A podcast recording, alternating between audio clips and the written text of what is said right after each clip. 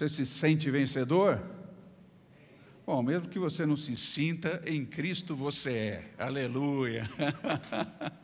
É, isso não é maravilhoso, queridos? Amém, que bom. Hoje nós começamos uma nova série muito especial, lá como o Luiz já nos alertou para a carta de Paulo aos Colossenses. Espero que você já tenha lido essa carta alguma vez na sua vida. Já leu?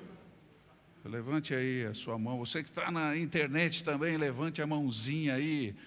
Ah, bom. São só 95 versículos. Uma leitura que você faz aí no máximo meia hora, é, prestando bastante atenção. Então fica aí a atividade para casa, tá bom? Lê Colossenses. Leia com atenção. Você vai ver que é uma carta muitíssimo atual, queridos.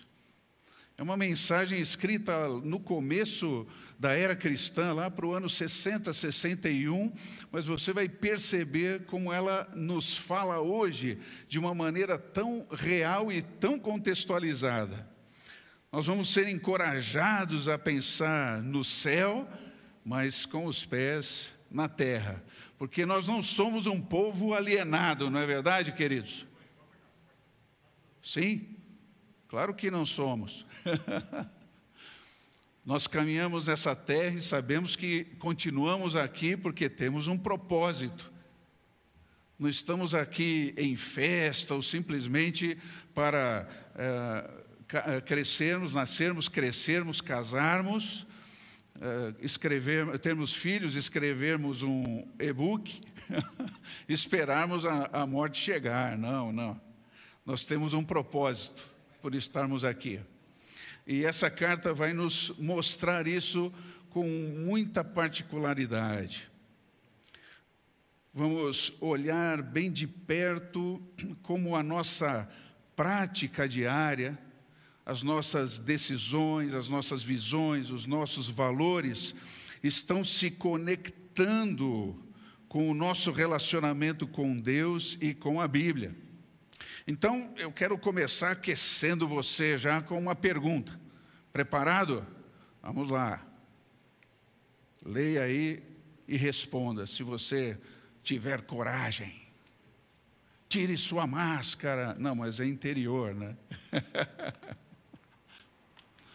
Hoje, o que você sabe sobre Deus, Cristo, Espírito Santo, a Bíblia, a igreja, está lhe fazendo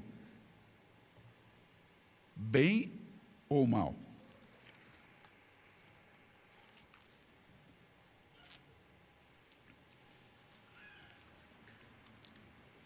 Mais uma.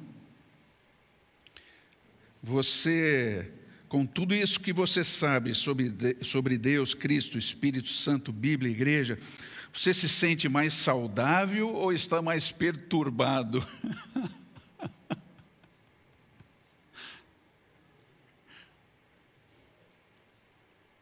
Isso tudo que você sabe sobre Deus tem deixado você mais amoroso, eh, mais paciente, está mais consciente de si mesmo, você está mais aberto, você está mais ensinável, você está mais alegre.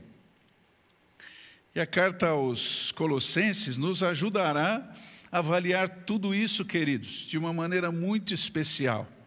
Então, convido você a abrir a sua Bíblia, seja de papel ou no celular, para Colossenses, capítulo 1, e nós vamos meditar nessa manhã uh, sobre os, os versículos 1 e 2 e eles vão dar o pontapé inicial nessa nossa jornada bíblica alicerçando a nossa vida em Deus.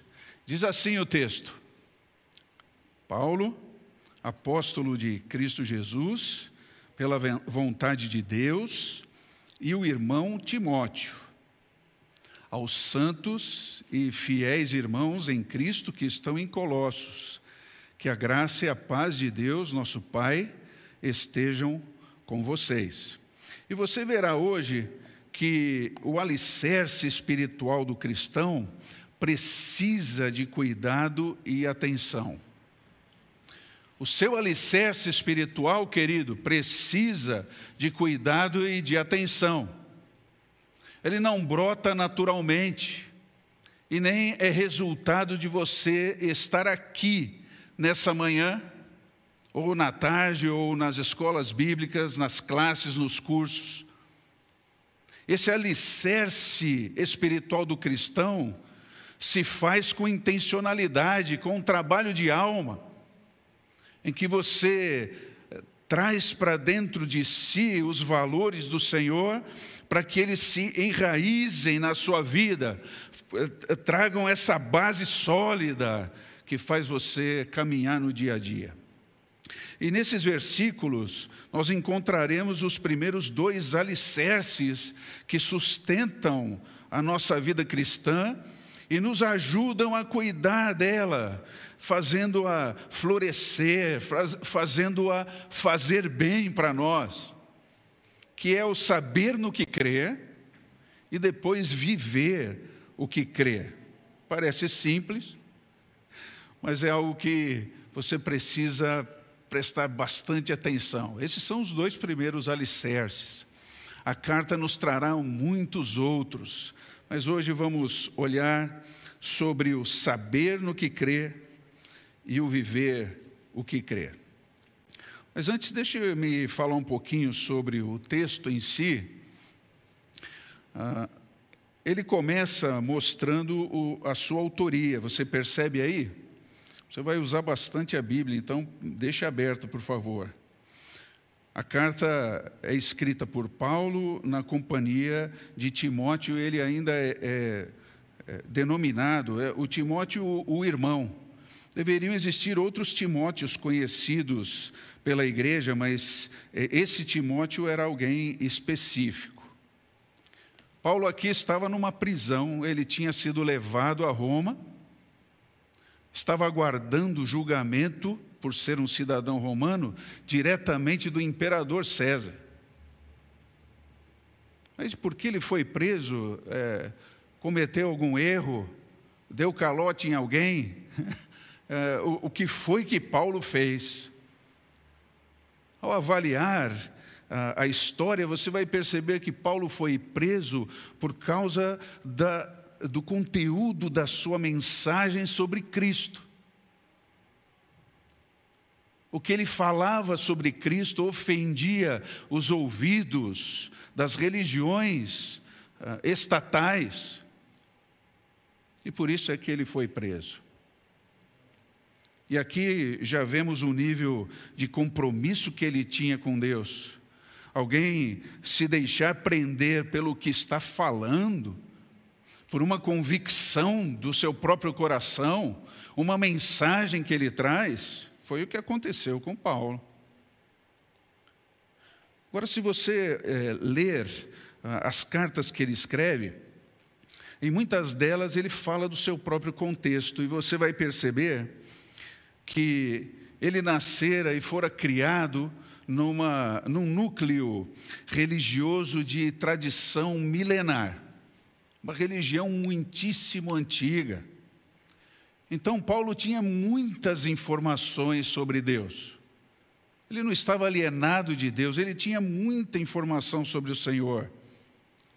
Mas o mais interessante é que esse caminho tradicional, todas essas informações que ele tinha sobre Deus, não o aproximavam pessoalmente de Deus. Ele sabia sobre Deus, mas não caminhava com Deus não tinha Deus no seu dia a dia, como uma pessoa, como um companheiro, como um amigo. Ele vivia uma religião orgulhosa, eh, legalista. E você vai perceber também que lá a vaidade pessoal, que vinha das obras que eram exigidas e que ele realizava, Dentro dessa religião, essa vaidade encontrava incentivo e não confrontação. Mas agora, aqui dentro da cadeia, por causa da fé, ele é um novo homem, ele, ele é transformado por Cristo. Você vai perceber que ele não busca mais destaque, ah, toda, ah, toda aquela vestimenta religiosa foi jogada fora. Ele vestiu uma roupa nova, uma roupa mais simples, mas espiritualmente eficaz. Tanto é que ele começa a carta colocando-se, observe aí, como um mero mensageiro, um enviado para testemunhar. Eu sou só um dentre outros apóstolos. E esse apostolado não pertencia a ele, observe aí. Mas esse apostolado pertence a Cristo Jesus. Eu só sou um enviado. E até o envio não pertence a mim, eu, é, é, pertence a Cristo. Eu, eu não tenho nada percebe então que a nova vida não traz a ele motivo de vaidade, nem o leva a encarar a nova fé atrás de uma posição hierárquica religiosa, mas se vê uma pessoa que está imbuída de uma missão de vida. E agora, nem a missão de vida pertence a ele.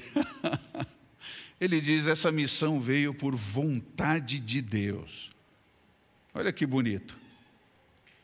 Então, preso, recebe um irmão chamado Epáfras, que vem de Colossos, fala para ele sobre os avanços e as dificuldades dessa igreja, e aí você conhece um pouco onde fica Colossos. Fica hoje nos arredores dessa cidade chamada Denizli, na Turquia. Uma igreja que se formou é, com muitas identidades, era uma igreja multiétnica, composta por judeus que vinham de uma tradição rígida da observação da lei do Antigo Testamento. Tinha lá na igreja também gregos que se interessavam muito pela filosofia e tinham uh, no, no seu presente na, na, no seu raciocínio de espiritualidade uma multiplicidade de deuses. E pessoas que vieram ali da região da Frígia, conhecida como uma região bastante supersticiosa, esotérica, até hermética e, e mística. Então, esse era o caldeirão da igreja de Colossos. você imaginar mais ou menos como é que se vivia ali.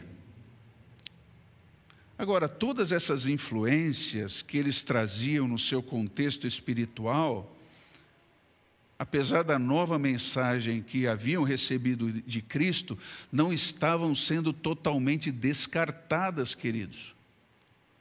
Mas eles estavam fazendo um sincretismo, uma mistura da mensagem de Cristo com aquilo que eles já criam, uma adaptação. Não precisamos jogar essa tradição fora, vamos, vamos fazer um mix aqui de crenças, que tudo parece que está mesmo convergindo para isso.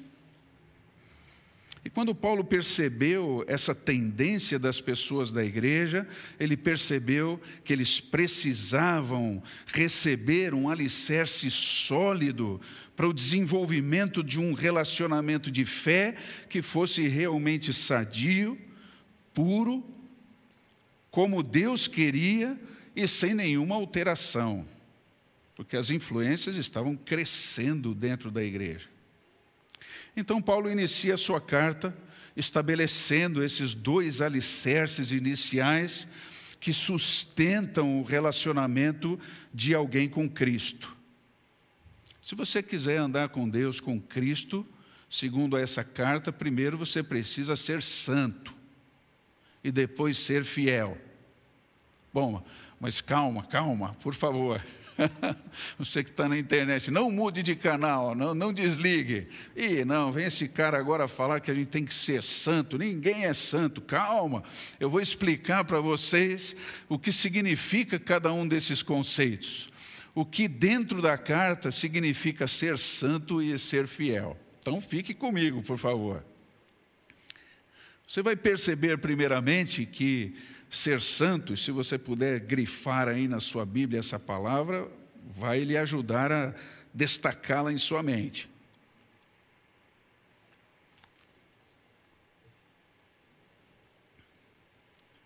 Ser santo aqui significa a posição de quem sabe no que crer. Ser santo é ter o conteúdo bíblico que o leva, sem sombra de dúvidas, a relacionar-se pessoal e diretamente com Deus. Então, quando ele fala de ser santo aqui, ele está falando do crer certo para que você se relacione corretamente com o Deus da Bíblia. Para que haja essa transformação na sua vida, você precisa crer da maneira certa. É o crer conforme Cristo diz que se deve crer. E quando ele fala de ser fiel, aqui na carta, ele quer destacar justamente o, o viver o que Cristo diz que você deve crer. Então, se eu não crer certo, não viverei certo. Se eu não crer realmente a mensagem de Cristo, a mensagem pura de Cristo, a tendência é que eu tenha informações que não venham fazer diferença na minha vida. Pelo contrário, se tornam um peso, se, se tornam um descaminho para mim. Um peso na alma. Um conflito existencial. Então, agora, qual é exatamente o conteúdo desse crer que faz a base da vivência certa no Deus certo, no Cristo certo, no Cristo bíblico? Ela começa a ser construída aqui no versículo 2. Observe, por favor. Os santos e fiéis têm um laço é um laço relacional excepcional. Olha aí para o versículo 2 e me diga qual é esse laço. Vai lá. Qual é o laço relacional excepcional que une santos e fiéis? Vai lá. Eu ouvi atrás da máscara, hein? Isso mesmo, eles são irmãos. Veja lá. Grife aí na sua Bíblia. Então a, a base começa a ser construída a partir de uma irmandade. Mas qual é a referência dessa irmandade, queridos? Eles são irmãos em Cristo. Então perceba que o, o, o que os faz irmãos nessa família maravilhosa, preste atenção nisso. O que os faz irmãos nessa família maravilhosa não é a religião, não é a igreja, não é o dogma, não é a cidade ou o país onde nasceram, mas é uma pessoa, louvado seja o seu nome. É Cristo que os faz irmãos. Grifa isso na sua Bíblia, querido. Isso é muitíssimo precioso. Bom, então é, é, Cristo que me faz irmãos. É, se você não estiver em Cristo, estará com a sua irmandade ligada a qualquer outra coisa, seja religião, uma denominação, um dogma. Bom. Então a primeira base já nos mostra uma irmandade que se solidifica na pessoa de Cristo. E o referencial para crer e viver, então, depende totalmente de Cristo. E você vai, vai ver como Paulo vai explicar, explicar claramente nessa carta quem é o Cristo de quem ele está falando. Porque, como em Colossos hoje, existem muitos Cristos no mercado. Existe muita gente com o mesmo livro na mão, fazendo suas preleções, indicando caminhos para o povo, mas nem todo mundo está realmente lendo o que Cristo realmente escreveu. a informação sobre Cristo. Quando ele lê o texto, esse texto se mistura à sua própria tradição religiosa que é imposta sobre as pessoas.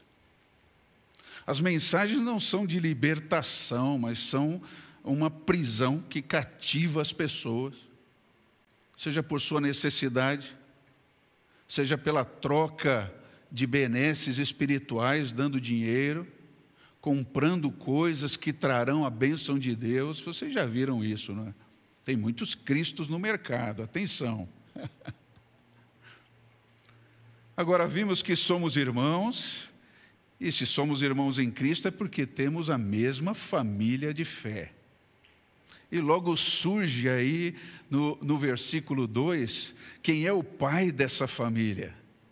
Se você puder grifar aí na sua Bíblia, quem é o pai dessa família no versículo 2? Pode dizer, por favor?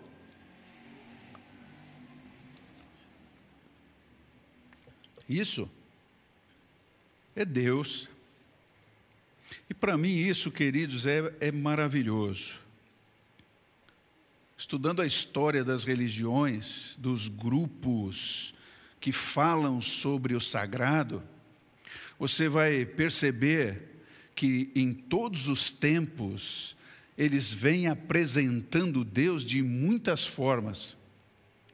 Mas somente Jesus e a Bíblia trazem Deus e o definem como Pai. Deus Pai é aquele que se comunica com o seu filho, é aquele que está próximo, não é um, um Senhor assentado num trono inacessível simplesmente, fruto de uma imaginação teológica. Não, esse Pai aqui descrito é o nosso Pai. É o Pai relacional é o Pai que está presente, que convive. Afinal, foi Ele mesmo que mostrou aqui na Sua palavra como um pai aqui na terra deveria agir com seus filhos.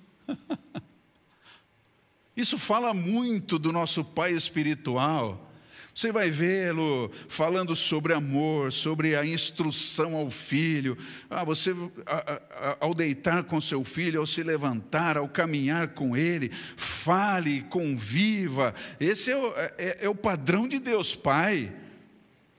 Quando Jesus se refere ao Pai, ele o chama de papai, o Abá. O que Paulo também reproduz lá em Romanos 8 e Gálatas 4. A Bíblia também diz que esse Pai, ele é na sua essência amor e que deve ser imitado, conforme Efésios 5 e 1 de João, capítulo 4. Para mim isso é maravilhoso, porque a paternidade é a forma mais íntima de relacionamento. Então foi isso que Paulo descobriu e que nós descobrimos hoje que o Deus da Bíblia não é um ser encapsulado num livro, entende? Ele caminha na vida, caminha com a gente.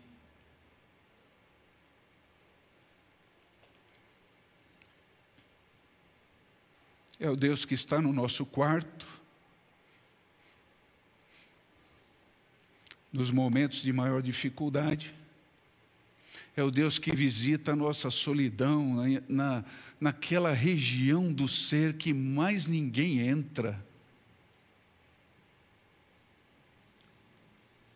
É o Deus que nos acompanha mesmo quando a nossa mente se enche de coisas que não são vontade dEle.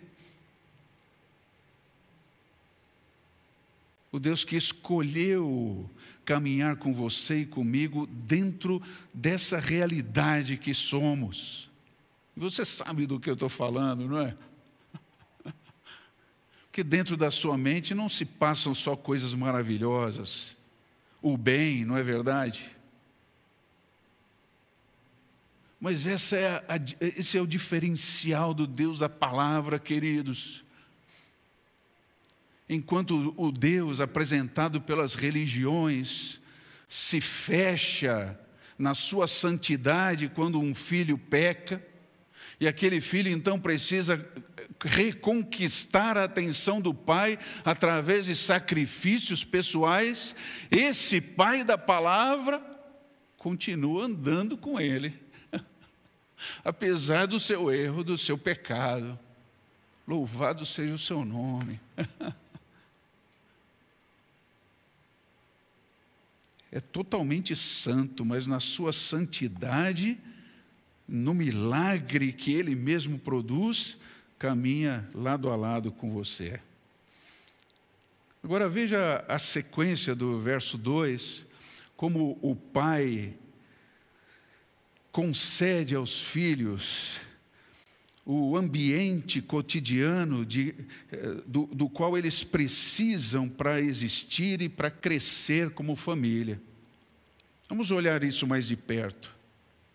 Parece uma, uma saudação normal de uma carta qualquer, mas eu quero lhe mostrar que, apesar de Paulo insistentemente começar as suas cartas dessa forma, ele não encara isso como uma mera saudação, como se fosse, oh, bom dia, valeu, como é que vocês estão? Não, quando ele fala de graça e paz, essas palavras vêm plenas de significado. Ele começa dizendo que o Pai concede graça. Essa palavra sozinha aparece mais de 150 vezes no Novo Testamento, para você ver o, o, tamanho do trabalho que temos para estudá-la. e mesmo aqui em Paulo, ela abrange um horizonte amplo, mas que pode ser resumido dessa forma: graça é o favor imerecido, sabe? É o ato totalmente generoso de Deus que abre a oportunidade de uma pessoa ter e manter o relacionamento pessoal e familiar com Deus Pai. É um presente do Senhor. Por isso, quando nós estudamos a, a graça de Deus, em especial nas cartas de Paulo, vemos claramente, em primeiro lugar, que essa graça não pode ser comprada por dinheiro, nem vendida por quem quer que seja não pode ser adquirida por influência, por méritos próprios. A graça de Deus não pode ser comprada por boas ações que você possa fazer. E você estudando vai descobrindo que ninguém conseguirá ser bom o bastante mesmo que pudesse reeditar a sua própria vida, muitas e muitas vezes tentando não errar como fez antes, apesar disso, essa pessoa não conseguiria alcançar o direito a essa graça, porque ainda teria dentro de si essa escuridão inerente que habita o íntimo de todos nós, mesmo que essa pessoa se considere muito evoluída. lá dentro ainda está o contraponto, entende? Ninguém pode conquistar ou obter qualquer vantagem pessoal na distribuição dessa graça, sempre foi e sempre será um presente da generosidade de Deus. Ele que é a graça e tem graça o suficiente para todos os que a receberem como um presente. E quando você estuda a graça, em segundo lugar, vai perceber que ela gera um fruto muito especial que a Bíblia chama de salvação. A salvação é a obra da graça. A salvação é o presente que o homem perdido em si mesmo precisa receber. E é um presente que Deus oferece ao homem e aí esse homem escolhe recebê-lo ou não. Como Paulo já explicou, por exemplo, em Efésios capítulo 1 e verso 13, quando vocês ouviram e então manifestaram a fé, creram na palavra da verdade, aí o evangelho o salvou. Mas como você hoje de manhã está ouvindo você também precisará crer nessa palavra, para que a salvação pela graça chegue à sua vida.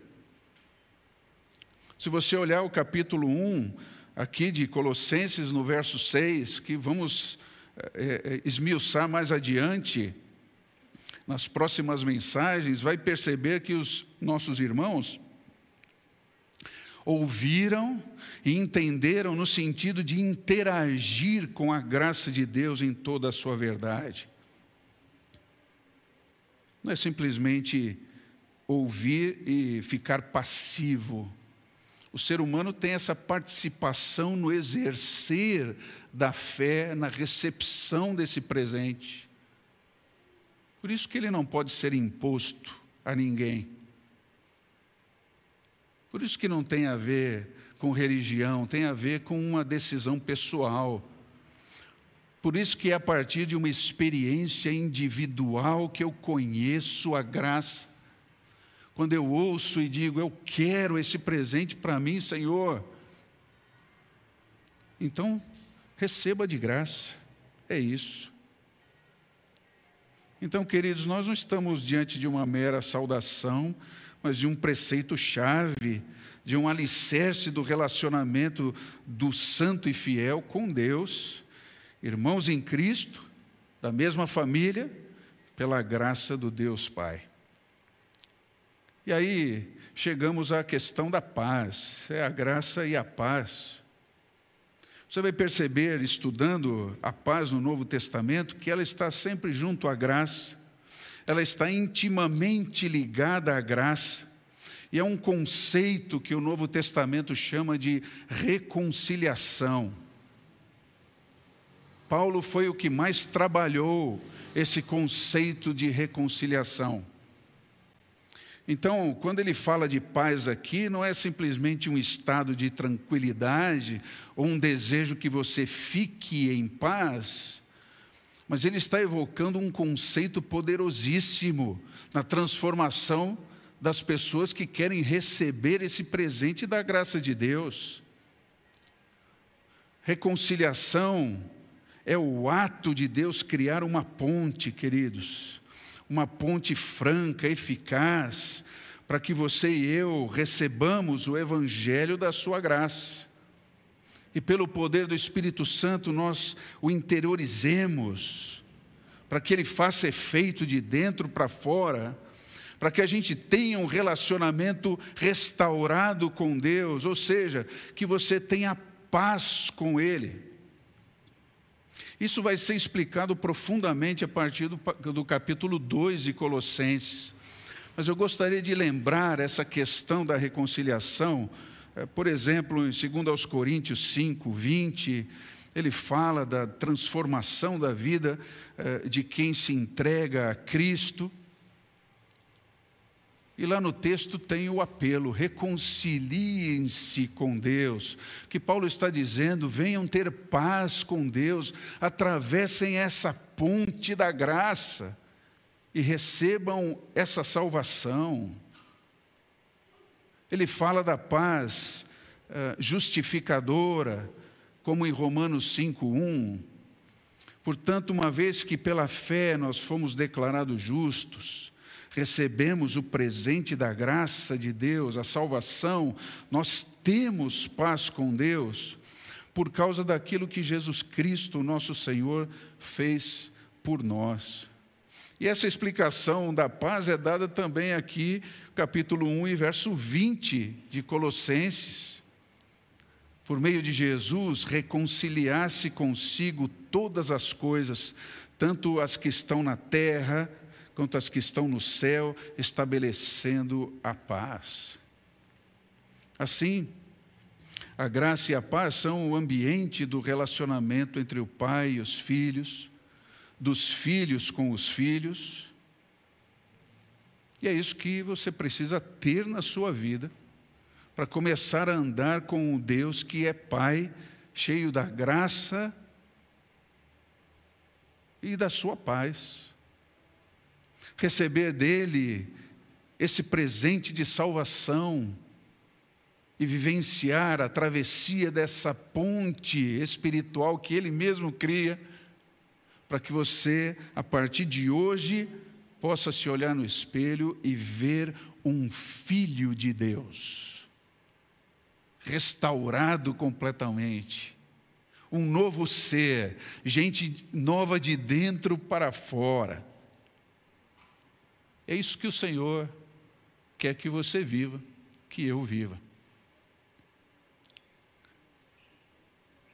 Então, finalmente, queridos, eu penso que a igreja hoje precisa muito da mensagem de Colossenses.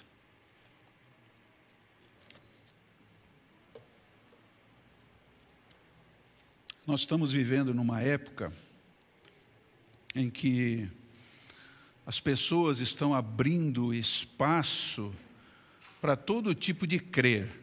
Eh, você deve estar percebendo isso nas conversas com amigos ou a, partir da sua própria constatação pessoal. Tudo hoje que parece estar ligado à fé se torna válido na mente das pessoas. Isso se fizer sentido para mim. Hoje em dia as pessoas estão querendo construir um, um mix entre o que elas acham melhor de vários sistemas religiosos, de várias igrejas, de várias tendências estão fabricando elas mesmas a sua própria religião particular, o que não é outra coisa senão um Deus à sua própria imagem e semelhança. Quando você faz isso, não tem jeito de você não ficar frustrado, porque esse Deus que você promove e cria só vai até onde você pode ir. Não é o Deus verdadeiro, é o Deus religioso. Nós estamos numa era de sincretismo, sim. E agora, pensando é, dentro da própria igreja, você vai vendo as pessoas misturando misticismo com legalismo, com um tradicionalismo voltado para liturgia de cultos estão aí destacando personagens da história da teologia que estão recebendo maior destaque do que o próprio Cristo. e muitos estão craques, é craques só em ouvir. Eles mesmos não estudam a Bíblia para si, eles querem que outros digam o que está escrito aqui. Ah, bom, essas pessoas estão se tornando presa de uma fé falsificada, de um Deus para qual ela, é, é, elas clamam e não obtêm resposta. Onde realmente importa, sabe, irmãos? Aqui, ó. Isso não tem a ver com coisas boas ou ruins que estão me acontecendo, mas a visão que eu tenho sobre a própria vida que é transformada pela pessoa de Deus em mim. E é por isso, queridos, que aqui aborda, insiste tanto para que você se inscreva nos cursos da escola bíblica, faça os cursos que estão à disposição, porque eles vão ajudar você a entrar nesse mundo da fé sadia, do jeito certo, indo para o texto dentro do contexto, percebendo as verdades de Deus para a sua vida, crendo certo e vivendo certo. E aí talvez aquela pergunta que eu fiz inicialmente pudesse ser re-respondida de uma outra forma. Depois de estudar a Bíblia, o que eu creio sobre Deus, Cristo, igreja, está me fazendo muito bem. E assim como eu fui um religioso e tive um momento na minha vida de entender essa mensagem e recebi a oportunidade de me manifestar diante dela, eu gostaria de fazer o mesmo com você hoje de manhã. O desejo de Deus é que você viva com Ele, que você seja alcançado, receba o presente e atravesse a ponte, se reconciliando com Ele. Bom, e, e como eu faço isso? É preciso que você abra o seu coração. Diga que você está tentando andar sozinho pela vida. E Jesus te chama a negar-se a si mesmo e aí passar a segui-lo, assumir essa vida nova com Ele,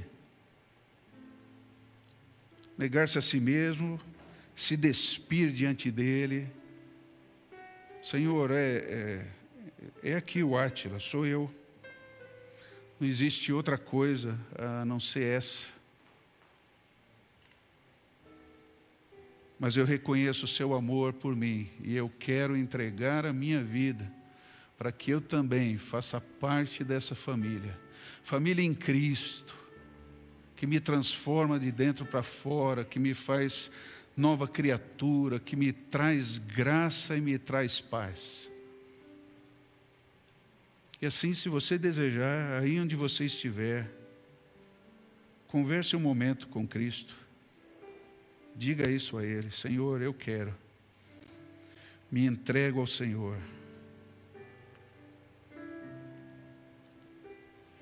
A você, meu irmão, que tem negligenciado o estudo da palavra, peça perdão também e decida retornar ao estudo sério, profundo, se dedicar a isso para que você também continue tendo uma base de fé sadia e podendo mostrar o caminho de saúde espiritual para as pessoas. É assim que eu desejo para mim, Senhor, para os meus irmãos, amigos aqui à distância, que possam entender e interagir com essa verdade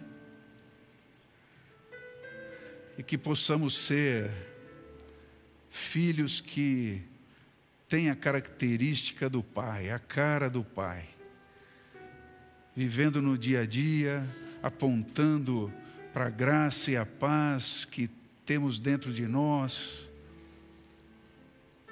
desfazendo confusões, indicando o caminho certo do Cristo bíblico vivo. É o que eu desejo de todo o meu coração, por mim, pelos meus irmãos e amigos, em nome de Jesus, eu oro. Amém. Que assim seja, querido. Assim seja na minha vida, na sua vida. Deus te abençoe.